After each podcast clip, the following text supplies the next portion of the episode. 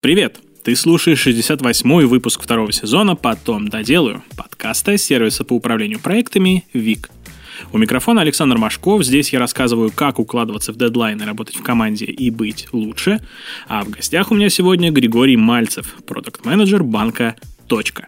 Давай начнем с текущего. Расскажи, чем занимается продукт-менеджер в «Точке». Это такой очень широкий вопрос в силу того, что у нас много продукт-менеджеров, а у каждого там свой продукт или направление продуктов.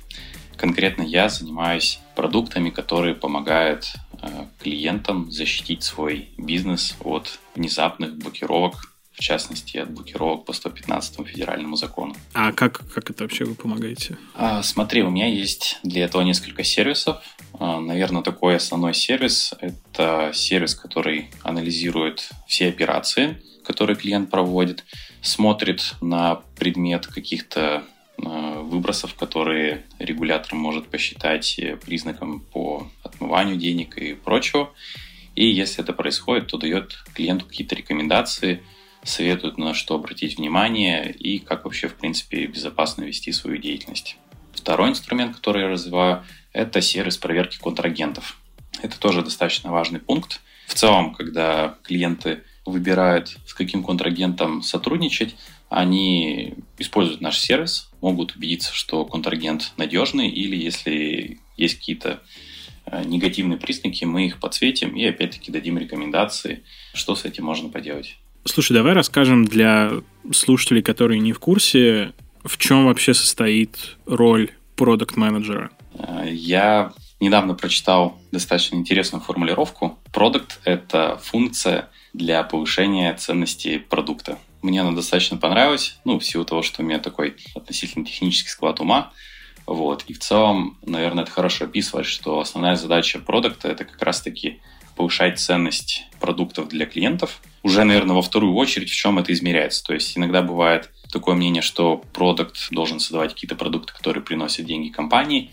В данном случае деньги это скорее э, метрика, которой можно измерить, э, насколько ценность для клиента выросла или нет. А расскажи, пожалуйста, с чего вообще твой карьерный путь начался и как ты пришел вот, к текущей позиции в точке? Карьерный путь мой был немного неочевидный и местами, может быть, случайный, в силу того, что получилось так, что по образованию я вообще строитель. Все пути ведут в IT. Да. Когда я учился в институте, примерно на втором-третьем курсе мне стала интересна тема маркетинга, а, дизайн, бренд, вот это вот все. Я даже в какой-то момент на фрилансе подрабатывал, делал логотипы. Это такая достаточно странная тоже история. Вот. И за, за большую часть логотипов, которые я сделал, мне, честно говоря, стыдно, но при этом один клиент ко мне даже три раза обращался, то есть он запускал три бизнеса и почему-то решил три раза со мной сотрудничать. Вот. И по итогам окончания института э, я сделал два резюме, в одном из которых я указал, что я будущий перспективный строитель с хорошим образованием, красным дипломом, а во втором резюме я указал, что я не имею какого-то такого специального образования, но очень хочу стать или маркетологом, или проект-менеджером. На тот момент именно проектом. И так получилось, что рынок заинтересовался в моем втором резюме. То есть первое резюме, как ни странно, оказалось невостребованным. И в итоге я стал э, проектом. Это было, получается, в 2015 году. Потом в 2016 году я уже был так наполнен проектом, наполнен маркетологом веб-студии. И с 17 до середины 18 года мы с другом сами открыли веб-студию и потом еще небольшой стартап запустили. Вот. И тут уже как раз-таки у меня был больше такой профиль в маркетолога, переходящего в продукт-менеджера. И в 2019 году я пришел в точку. Так, ты рассказывал, что сейчас ты работаешь в команде один продукт-менеджер, а раньше у вас было два. Да, можно, наверное, так сказать. То есть у меня была коллега, которая э, занималась тоже развитием продуктов в этом же направлении, но с начала этого года она ушла в декретный отпуск. Угу. И я остался один. Все свалили на тебя. А сколько у тебя сейчас э, сервисов? Три и еще два внутренних продукта. Я бы, наверное, так выделил. И ты рассказывал, что ты сейчас занимаешься тем, что пытаешься построить команды, которые вот будут работать над вот этими продуктами, которыми ты занимаешься. А можешь рассказать про вот вообще свой опыт э, в построении этих команд? Что ты вообще делаешь? Как к этому подходишь? Так, для понимания, э, управлять пятью продуктами это достаточно сложная задача. Банально просто не хватает времени и начинаешь разрываться в какой-то момент.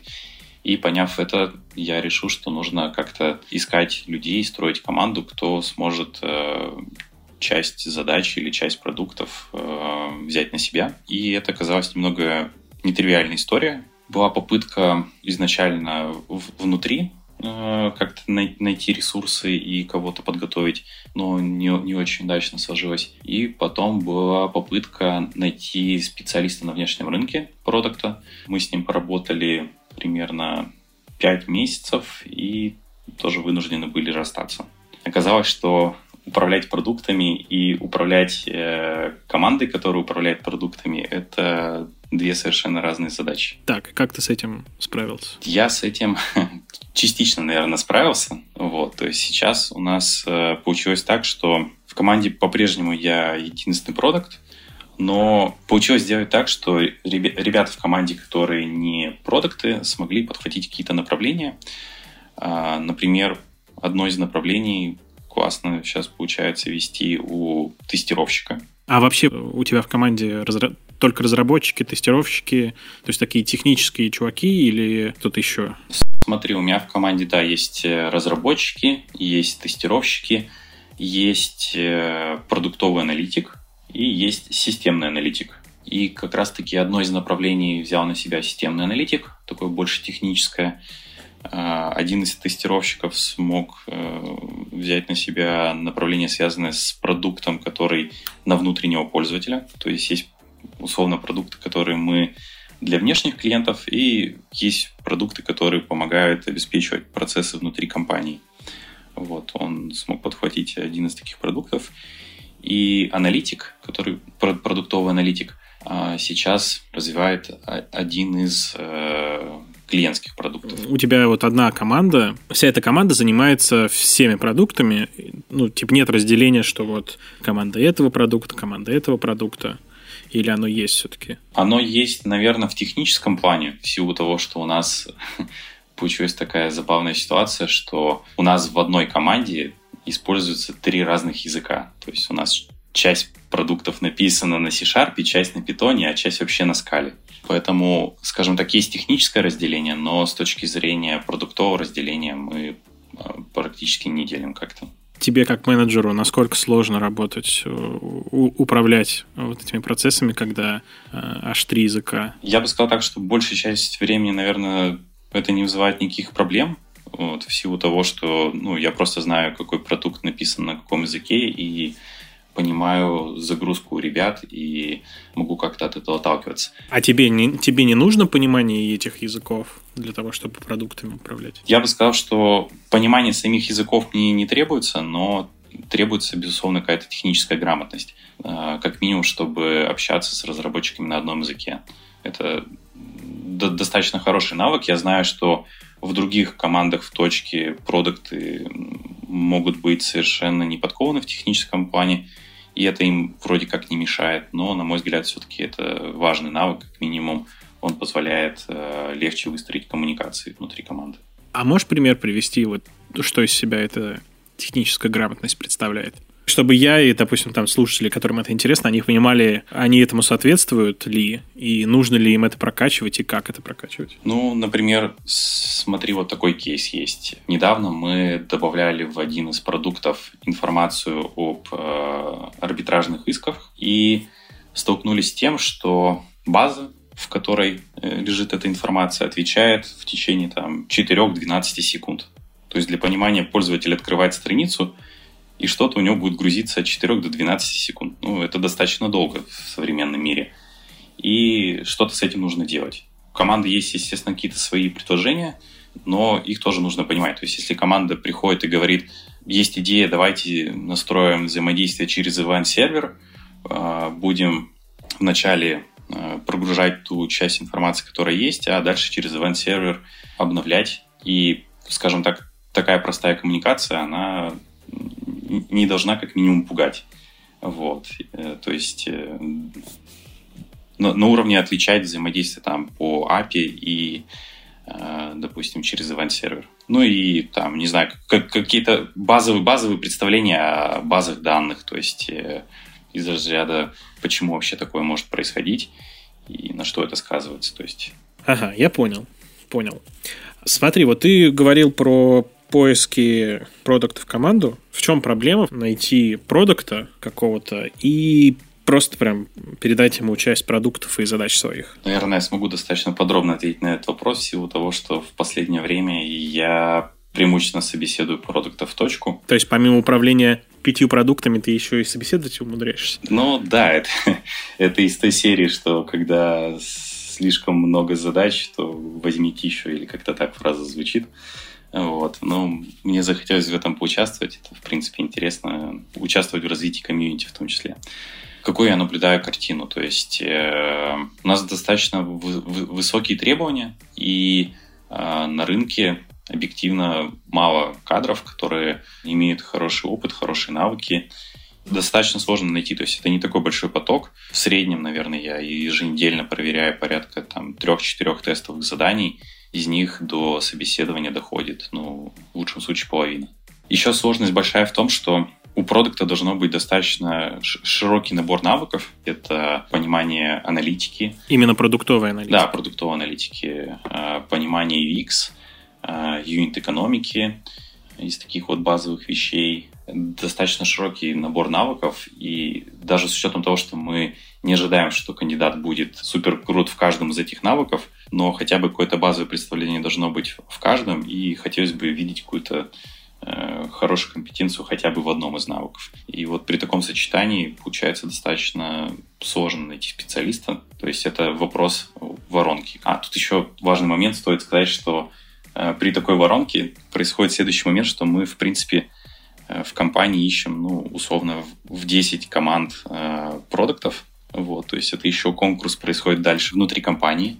Вот, и если каким-то образом звезды сошлись, и тебе получилось взять в команду продукта даже при таком подходе, не факт, что еще получится у него справиться с задачами и полноценно влиться в команду. Ну, тут могу рассказать, наверное, про свой кейс. Как я сказал, что у меня получилось взять продукта, но мы с ним проработали только 5 месяцев и были вынуждены расстаться. Если не вдаваться в технические подробности, то я пришел к одному очень интересному выводу, конкретно в данном кейсе. Получилось так, что фактический уровень у человека был э, на уровне джуниор специалиста, а сама оценка у человека была на middle, middle plus уровень. Звучит как типичная ситуация. Может быть, типичная ситуация, но я вот лично столкнулся с такой проблемой, наверное, вот пока в первый раз. В чем она заключается? Она заключается в том, что джуниор-специалисту, ну или по-русски там младшему специалисту, одна из ключевых задач – это желание быстро учиться. То есть э, человек, если адекватно оценивает э, свой уровень, то он понимает, что ему нужно расти, ищет обратную связь, пробует, советуется и тому подобное. И, в принципе, при таком подходе, ну, наверное, за полгода можно куда-то вырасти.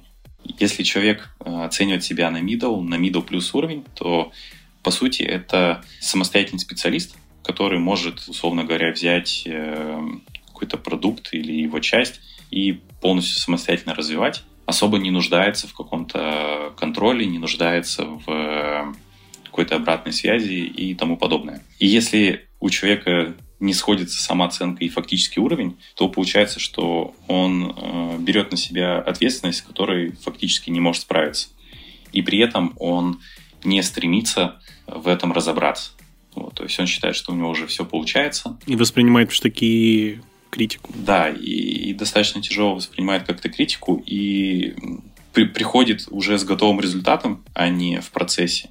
А готовый результат оказывается недостаточно проработанным. Смотри, ну вот вы в команду сейчас ищете медла продукта, а вот если бы, ну, наверное, рано или поздно там, да, команда, если будет расширяться, расти, ты будешь расти вверх тоже, рано или поздно ты столкнешься с ситуацией, когда нужно будет э, в команду брать джунов, стажеров, которых выращивать потом. ты вот, может быть, в точке, может быть, работая там до этого в агентстве или занимаясь там продуктом в своем стартапе, ты как подходил к этому вопросу, как ты развивал э, и развивал ли стажеров, и как ты понимал вообще, когда стоит остановиться, и потому что видно, что а, стажер там не развивается, ничего не хочет, и нужно с ним разрывать отношения.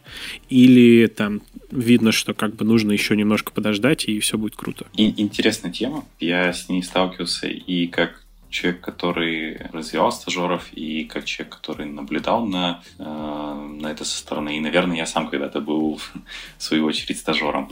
И тут действительно есть, наверное, основной сложный момент, что у человека может что-то не получаться в первых порах, и это в целом нормально. Но иногда может сложиться так, что у человека может что-то не получаться на долгом промежутке времени. Вот, и действительно может возникнуть вопрос, а не пора ли остановить процесс обучения, можно это, наверное, сказать, процесс инвестирования, потому что любая работа со стажером – это инвестирование.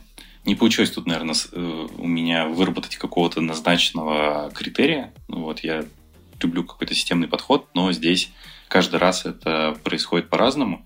Но, наверное, общая черта заключается в том, что, как я до этого говорил, основная мотивация у человека должна быть в этот момент это желание учиться. То есть, если ты в какой-то момент замечаешь, что этой мотивации уже нет, то это такой, как минимум, явный признак, что, возможно, дальше может не пойти дело. Второй момент – это, наверное, э, повторяемость ошибок. То есть, как я сказал, что ошибаться это вообще абсолютно нормально. Можно методом пробы ошибок как раз-таки дойти до хорошего результата. Но если человек начинает систематически ошибаться, то есть повторяет одну и ту же ошибку два раза, три раза, то это уже, наверное, не очень хорошая ситуация. Вот. И это безумие. Как тут стоит... да, да, это безумие. Я пытался подобрать как-то э, политкорректную форму. Вот.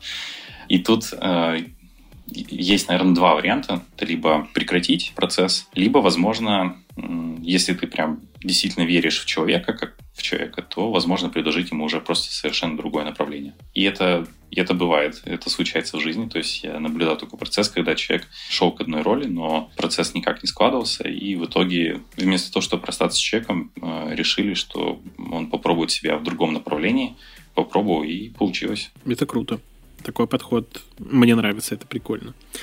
А расскажи, пожалуйста, вот о вообще своих проблемах с делегированием. Ты рассказывал, что часть ребят из твоей команды взяли на себя часть продуктовых функций, и это в целом круто, когда команда получается такая самостоятельная. А были ли у тебя вообще проблемы вот с тем, чтобы какие-то свои задачи, которые вот ты не успевал после того, как твоя коллега ушла, эти задачи делегировать? А, ну вот кейс, который я рассказал про то, что я взял в команду продукта, и поскольку он себя оценивал именно на уровень там, middle, middle plus, то изначально я поверил в эту самооценку, вот, и дал человеку прям целый продукт, и даже там некоторые с ним кусочки э, рядом находящиеся.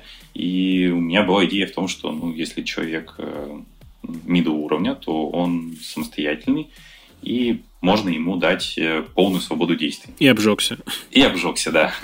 И, скажем так, э, при этом я не считаю, что это не рабочий подход. В принципе, э, если бы я правильнее, наверное, оценил бы фактический уровень человека, да, изначально, то смог бы это как-то скорректировать. Но если бы сейчас появился бы в команде продукт медлового уровня, адекватно себя оценивающий, да, то я бы также бы дал бы ему целое направление. То есть я бы не побоялся сделать это второй раз.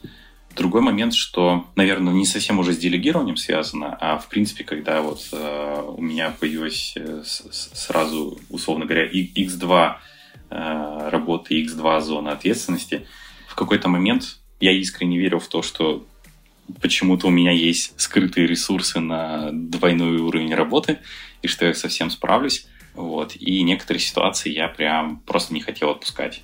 Вот. То есть я пытался справиться со всем, и... Превратился в узкое горлышко в команде? Да, я превратился в узкое горлышко, и когда ты пытаешься справиться со всем, ты на самом деле ни с чем не справляешься. Оно так не работает, что везде по чуть-чуть, и вроде бы как, как, как-то что-то будет. Вот, скорее всего, ты... А что делать? А, я пришел к выводу, что какие-то истории можно подзаморозить. Просто сознательно расставил приоритеты и сказал, что окей, этот продукт достаточно хорош, и можно его чуть-чуть подзаморозить и заняться другим у которого сейчас есть хороший потенциал для роста и который действительно требует э, большого участия. Я принял такое сознательное решение. Оно не очень легко удалось, но вроде бы получилось. А второй шаг, как раз-таки, наверное, после этого был. Я не знаю, как это произошло. Не, не могу, опять-таки, какую-то здесь вывести форму, систематизировать это, но в какой-то момент ребята стали сами проявлять инициативу, и я как-то ее тоже увидел, и они подхватили часть направлений. Тут, наверное, я бы дал такой общий совет. Это просто больше общаться с командой. Иногда в команде есть э, люди, которые хотят проявить инициативу, но могут э, об этом напрямую не говорить. Просто нужно чаще общаться, и, в общем-то, таким образом можно найти внутри команды, в том числе людей, которые готовы на себя взять какие-то дополнительные задачи, потому что им это тоже интересно, они хотят расти, пробовать что-то новое, и, в общем, кажется, это такая вин-вин ситуация. Я, кстати, вот хотел спросить у тебя, а насколько тебе было просто делегировать задачи не продуктам, а вот разработчикам из твоей команды? И еще вдобавок еще вопрос, какого рода задачи делегировать можно, а какого рода задачи делегировать нельзя? Я бы не сказал, что здесь была какая-то сложность. Э, наверное, во многом потому, что ребята как раз-таки взяли те истории, те части задач, в которых у них есть экспертиза. В целом, поскольку мы с ними уже давно работаем, там, практически с 2019 года со всеми, так или иначе какие-то проявления за это время, естественно, у людей были, и ты просто понимаешь, что да, им эта тема близка, и у них получится. Вот. То есть, наверное, если бы человек пришел бы с каким-то сильно другим профилем и сказал бы, я хочу здесь попробовать, было бы, наверное, немножко сложнее, но, тем не менее, я всегда за то, чтобы пробовать. Ты вообще очень легкий в делегировании человек, как я тебя послушаю. Прям вообще... Нет. Люди, люди мучаются с этим, а ты прям так, ну, да, как бы я без проблем. Я вижу, что они могут, пожалуйста, делайте. А, тут, тут, наверное, знаешь, есть такой момент, что это может со стороны выглядеть сейчас так легко, но я действительно просто над этим а, в плане над собой работаю, вот, то есть как-то стараюсь э, значимость историй правильно оценивать, э, оценивать возможные последствия, в том числе возможные последствия, если я не делегирую эти истории. То есть это, безусловно, такая э, регулярная работа с самим собой. Она просто, наверное, вот в течение этого года была у меня такая непрекращающаяся.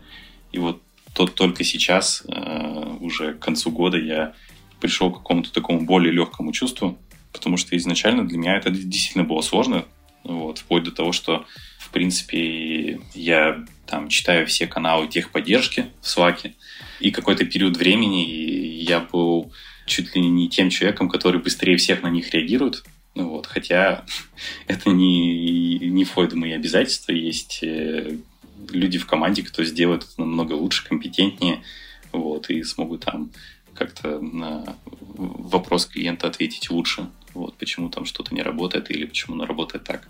То есть из такого состояния, когда я, в принципе, пытался так вот все мониторить, вот, до такого, как сейчас есть, ну вот, такой сознательный путь длиною почти в год.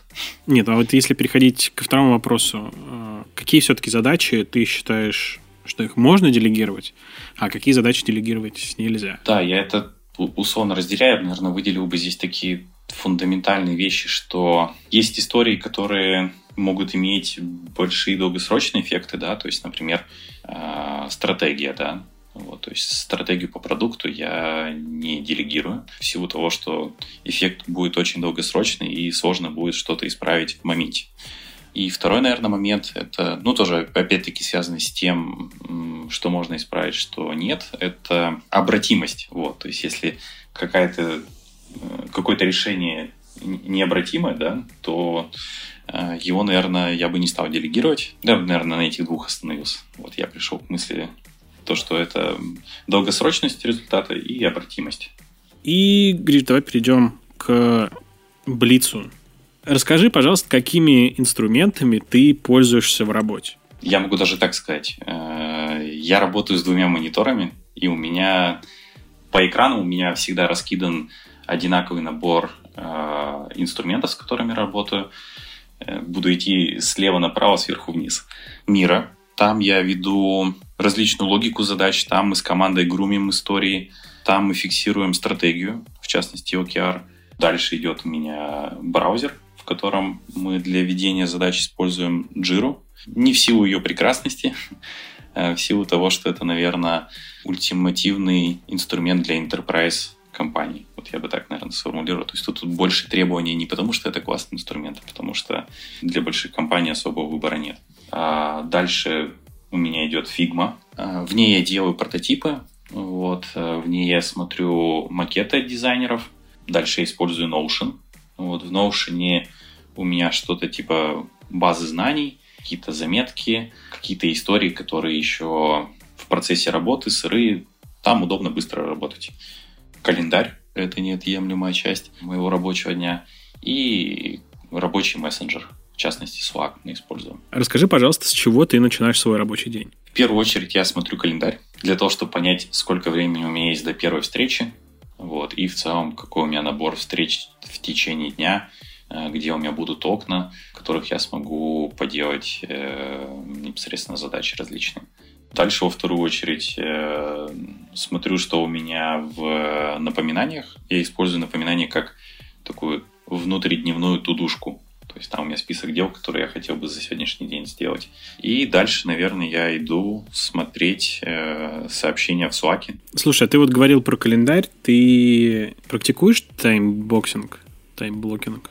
Выделяешь себе там в календаре какие-то блоки времени, когда ты будешь заниматься какими-то определенными задачами? Ну, кроме того, что ты там время для созвонов закладываешь? Я как-то пробовал, но не, не прижилось. Какие навыки ты считаешь важными для человека, который хочет быть в современном мире нужным и востребованным? Ну, безусловно, здесь на первое место я бы поставил бы э, желание и умение учиться. Это самый такой главный навык, потому что, ну, наверное, уже все об этом говорят, что невозможно сейчас получить какое-то образование в институте за 5 лет, и, ну, сейчас уже за 4 года, вот, и дальше до конца жизни ехать на этом образовании. Мне кажется, в институте вообще единственное, чему можно научиться, это искать и обрабатывать информацию, и все. Да, да, это, это классный навык, умение строить какие-то еще социальные отношения, тоже, безусловно, важный навык в институте. Вот. В общем, умение учиться – это топ-1. Топ-2, наверное, выделил бы критическое мышление. В силу того, что из-за понимания э, того, что умение учиться – это важный навык, сейчас э, идет бум э, образовательной сферы, появляется куча курсов, куча тренингов, куча всего и вся. Большая часть, прям доминирующая, наверное, процентов 90, если не больше, честно говоря, так себе. И здесь очень важно обладать критическим мышлением, чтобы понимать, э, что действительно стоящее, что не стоит, чтобы не потратить всю жизнь на обучение, которое также может оказаться бесполезным в силу своей неэффективности. Вот. Э, Гриша, как ты относишься к откладыванию задач на потом? К этому тяжело как-то относиться, в силу того, что это, безусловно, происходит. Но предвосхищая вопрос, э, что после этого происходит, могу сказать, что какая-то часть задач э, все-таки потом закрывается, какая-то часть задач навсегда уходит в так называемый, не знаю, бэклог. В бэклог, откуда они не выходят. Да, откуда они не выходят, да. А это плохо? Это зависит, вот так вот я бы ответил. То есть, если ты это сознательно делаешь, да, вот, то окей, я, не вижу в этом ничего плохого, да, то есть Э, жизнь идет, меняются приоритеты, рынок развивается, клиенты меняются. То есть, в принципе, э, было бы глупо делать сейчас что-то, что у кого-то в бэклоге с прошлого века. С другой стороны, если ты делаешь это от прокрастинации, то, наверное, это не очень хорошо. То есть мы иногда откладываем истории просто потому, что э, боимся к ним приступить или по какой-то причине не хотим к ним приступать. Вот. И это уже, наверное, такой не очень хороший вариант. И в конце выпуска у нас гости советуют слушателям что-нибудь почитать, послушать. Иногда советуют что-нибудь даже посмотреть, что бывает полезно для работы, для продуктивности или там, что тебя мотивирует. Чем ты поделишься с нашими слушателями? Я, наверное, так сходу вспомнил три книжки интересные, которые посоветовал бы. Это из того, что последнее я недавно прочитал, это Netflix никаких правил или Netflix без правил. Ну, в общем, как-то так ее можно будет найти. Там рассказывается про культуру компании Netflix. Достаточно интересно, многие вещи контринтуитивные. Некоторые вещи я вижу, что у нас в компании вдохновлялись э, культурой Netflix. В общем, такая хорошая книга, если э, вы работаете в красной компании, вот, не в бирюзовой, то будет вдвойне интересно прочитать. Вторая книга – это Ильяху Голдрат «Цель. Процесс непрерывного совершенствования». Вроде бы она так называется. Мне показалась очень сильная книга, э, очень сильный, э, сильная идея э, теории ограничений, узких горошек. Вот, в принципе, прям рекомендую. И если говорить про продуктивность, то в какой-то момент я прочитал очень много различных книг, статей на эту тему. Вот. И потом прочитал джедайские техники у... У Дорофеева. Да, Дорофеев, да, точно. Э, джедайские техники Дорофеева. Вот. Э, не, не так, чтобы много там каких-то новых для себя моментов почерпнул, но с другой стороны, это книга, которая содержит в себе, по сути, информацию из десятков других книг и статей. Вот, то есть прям такая очень хорошая, полезная выжимка. Класс. Спасибо тебе большое. Гриш, а, спасибо тебе, что зашел. Был крутой выпуск. Спасибо, что позвал.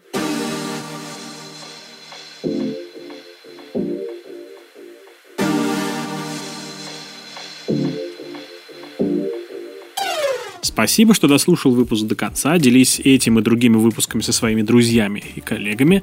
Подписывайся, чтобы не пропустить новые выпуски. Подписывайся на телеграм-канал Вик, подписывайся на мой телеграм-канал, ссылочки все в описании к выпуску. И, конечно, регистрируйся в нашем Task Manager. На этом все. До встречи в следующем выпуске.